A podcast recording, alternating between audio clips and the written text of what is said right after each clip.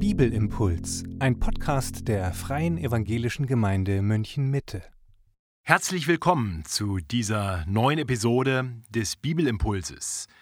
Wir fahren fort in unserem Studium des Philipperbriefes und kommen heute zu Kapitel 3. Ich lese uns die Verse 1 bis 6. Weiter, liebe Brüder, freut euch in dem Herrn. Dass ich euch immer dasselbe schreibe, verdrießt mich nicht und macht euch umso gewisser.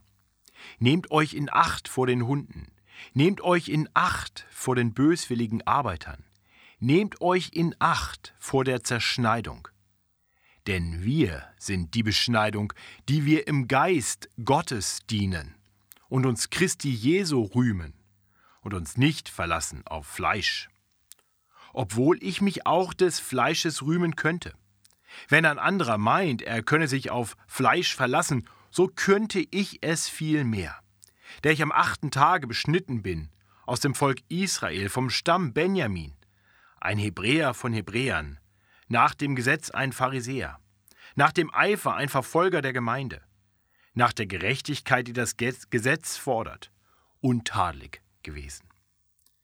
Wir wollen uns vor allem die ersten drei Verse anschauen. Und bevor wir das tun, möchte ich beten, dass der Herr uns hilft, sein Wort zu verstehen und immer mehr darin, in dem, was wir hier lesen, unsere Freude zu finden.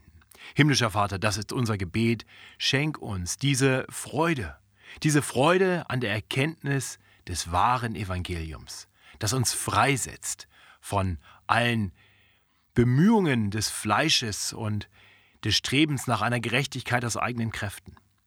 Herr, schenk uns einen unverstellten Blick auf Jesus Christus, so dass wir uns seiner rühmen und für ihn leben, mit frohem und dankbarem Herzen. Und so beten wir durch Jesus Christus. Amen. Ja, Paulus setzt hier in Kapitel 3 fort, was er zuvor gesagt hat. Weiter, heißt es hier am Anfang. Weiter, liebe Brüder, freut euch in dem Herrn. Der Aufruf zur Freude ist dabei nichts Neues, das macht er auch gleich deutlich. Dass ich euch immer dasselbe schreibe, verdrießt mich nicht und macht euch umso gewisser. Das heißt, Paulus hat diese große Botschaft, freut euch in dem Herrn. Findet eure Freude nicht in den Dingen dieser Welt, findet eure primäre Freude nicht in irgendetwas anderes, freut euch in dem Herrn. Und das ist genau die Freude, von der er schon immer wieder geschrieben hat. In Kapitel 1, gleich zu Beginn, hat er sein Gebet mit Freuden gebetet für die Philipper, weil er gesehen hat, dass sie Gemeinschaft mit ihm am Evangelium haben. Er freut sich an dem Werk Jesu in ihnen. Er freut sich darüber, dass Christus verkündigt wird, egal ob aus guten oder schlechten Motiven. Er freut sich über alles, was er sehen kann in den Philippern. Sie sollen seine Freude dabei vollkommen machen, indem sie immer mehr einmütig sind und auch in schwierigen Zeiten zueinander stehen und den Feinden widerstehen. Immer wieder dieser Aufruf zur Freude. So endet er dann auch in Kapitel 2, äh, als er über Epaphroditus schreibt, dass er ihn zurücksendet, damit sie sich freuen, damit sie froh werden. Und er sagt, ehrt ihn, Nehmt ihn auf in dem Herrn mit aller Freude. Wiederum, diese Freude ist gegründet in Gottes Werk. Und darum geht es hier. Freut euch in dem Herrn, freut euch an Jesus Christus. Und Paulus schreibt das immer wieder. Es verdrießt ihn nicht, weil er weiß, dass diese ständige Erinnerung unsere Gewissheit stärkt.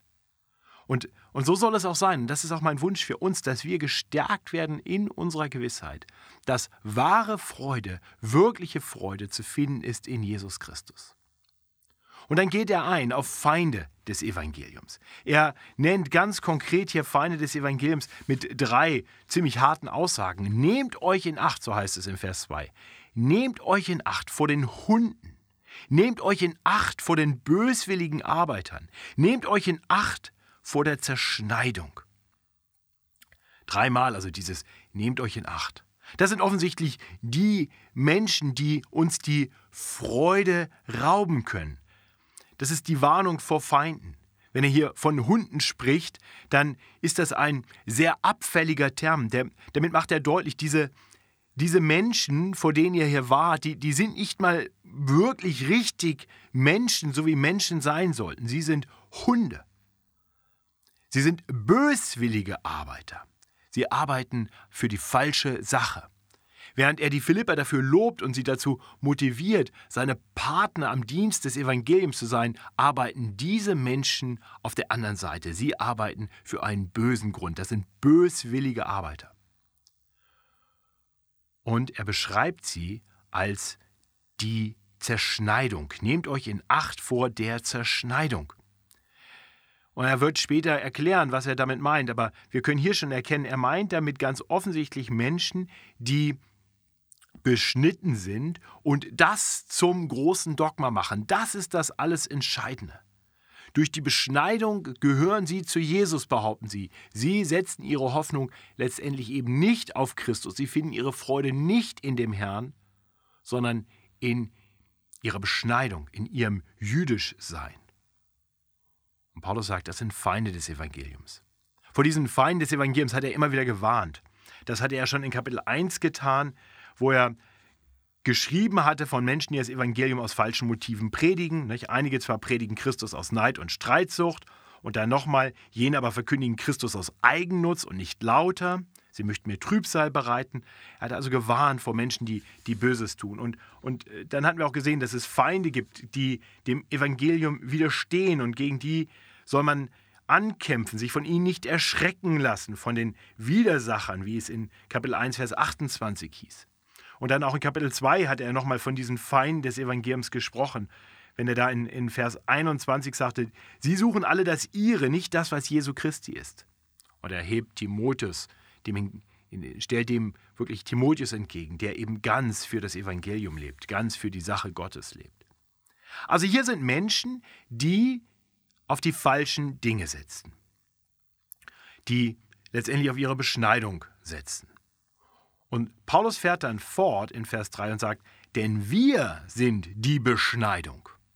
Also die nehmen für sich in Anspruch, die Beschnittenen zu sein, die Kinder Gottes zu sein, das Bundeszeichen zu haben, das Gott seinem auserwählten Volk gegeben hat. Sie meinen, das setzt sie in eine Sonderrolle. Und Paulus sagt, nein, nicht sie, die sind zerschnitten. Nein, wir sind die Beschneidung. Und dann erklärt er, worum es wirklich geht.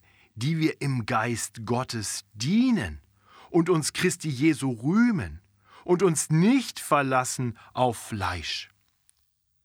Ja, das ist der große Kontrast. Die Beschneidung des Fleisches an sich ist wertlos. Ja, es war ein von Gott gegebenes Bundeszeichen und das war vorgeschrieben den Juden, aber das Bundeszeichen allein ist bedeutungslos, wenn es nicht einhergeht mit dem wirklichen Vertrauen auf Gott und auf seine Verheißungen. Das heißt, die Menschen nehmen für sich das Bundeszeichen in Anspruch, die Menschen, die Paulus hier kritisiert, aber sie leben nicht in der Beziehung, die eigentlich das Ganze, diese Bundesbeziehung ausmachen sollte. Ein Bundeszeichen ohne Bundesbeziehung ist nichts. Das ist genauso wie wenn man für sich in Anspruch nimmt, ich bin getauft, aber ich lebe nicht mit Jesus Christus. Dann finde ich meine Zuversicht und meine Freude vielleicht daran, dass ich sage, ja, ich gehöre ja zu den Getauften, aber nicht wirklich in Jesus Christus, auf dessen Name ich getauft wurde. Und Paulus sagt, das ist wertlos. Die Beschneidung, die wirklich zählt, ist nicht die am Fleisch, sondern die am Herzen. Das ist die grundlegende Beschneidung, die wir brauchen. Das hat er auch im Römerbrief in Kapitel 2 so wunderbar betont, wo, wo er erklärt, dass das Jüdischsein an sich keine Bedeutung hat. Das Gesetz an sich keine Bedeutung hat. Ja? Auch ist nicht das die Beschneidung, die äußerlich im Fleisch geschieht, sondern der ist ein Jude, der es inwendig verborgen ist. Und das ist die Beschneidung des Herzens, die im Geist und nicht im Buchstaben geschieht. So in Römer 2, in Vers 28 und 29. Und genau das hat er hier auch im Blick. Die Beschneidung, die geschehen ist durch den Glauben an Jesus Christus, das veränderte Herz, das Gott uns geschenkt hat durch Jesus Christus. Und diese wahre Beschneidung, diese wirklich bedeutende Beschneidung zeigt sich darin, dass wir im Geist Gottes dienen. Also wahrer Gottesdienst der immer nur durch den Geist Gottes möglich ist. Gott, Gottes Geist befähigt uns, Gott so zu dienen, wie es ihm gefällt. Und das Zweite, was er dann erwähnt, uns Christi Jesu rühmen. Also, was unsere Beschneidung zum Ausdruck bringt, ist, dass wir Gott dienen im Geist, nicht nach dem Gesetz, dass wir uns an Jesus Christus erfreuen, dass wir zu seiner Ehre leben und seiner rühmen. Und drittens, uns eben nicht fälschlicherweise verlassen auf Fleischliches, auf Beschneidung am Fleisch, an Dinge, die wir aus eigener Kraft tun können. Das ist der Kontrast, den Paulus hier aufmacht. Finde deine Freude in dem Herrn. Finde deine Freude in dem Herrn. Finde deine Freude in dem Herrn. Dass ich euch immer dasselbe sage, dasselbe sage, vertriest mich nicht und macht euch umso gewisser. Verlasst euch nicht auf irgendwelche rituellen Dinge, auf irgendwelche Dinge, die ihr aus eigener Kraft tun können. Das alles ist wertlos. Und wer euch sagt, das ist das, worum es hier geht, das brauchst du, du musst das haben und das haben und das haben, das sind Leute, die Paulus hier Hunde und böswillige Arbeiter und Zerschneidung nennt. Und stellt ihm entgegen, wirke durch den Geist Gottes Dinge, die Gott dienen. Das heißt, gib dein Leben hin im Dienst Gottes. Tu das, damit Jesus Christus gerühmt werde durch dein ganzes Leben. Gib ihm die Ehre mit allem, was du tust. Und verlass dich eben nicht auf deine Werke, sondern auf Jesus, der dich retten wird und der dich zurüsten wird, für ihn zu leben. Auch das wünsche ich uns von Herzen, dass wir diese Freiheit, diese Freude finden und so dann wirklich Christus hingegeben leben. Nicht zwanghaft schauend, ob es reicht, sondern mit frohem Herzen weil wir ihn lieben, weil wir seine Herrlichkeit erkennen, weil er erkennen, wie er uns freigesetzt hat und verändert hat. Und nun wollen wir für ihn leben und erkennen gerade darin, dass er in uns wirkt, dass er unser Herr ist. Liebe Geschwister, freut euch in dem Herrn. Amen. Und damit endet diese Episode des Bibelimpulses und wir hören uns bald wieder mit den nächsten Versen aus dem Philipperbrief. Bis dahin wünsche ich euch Gottes reichen Segen.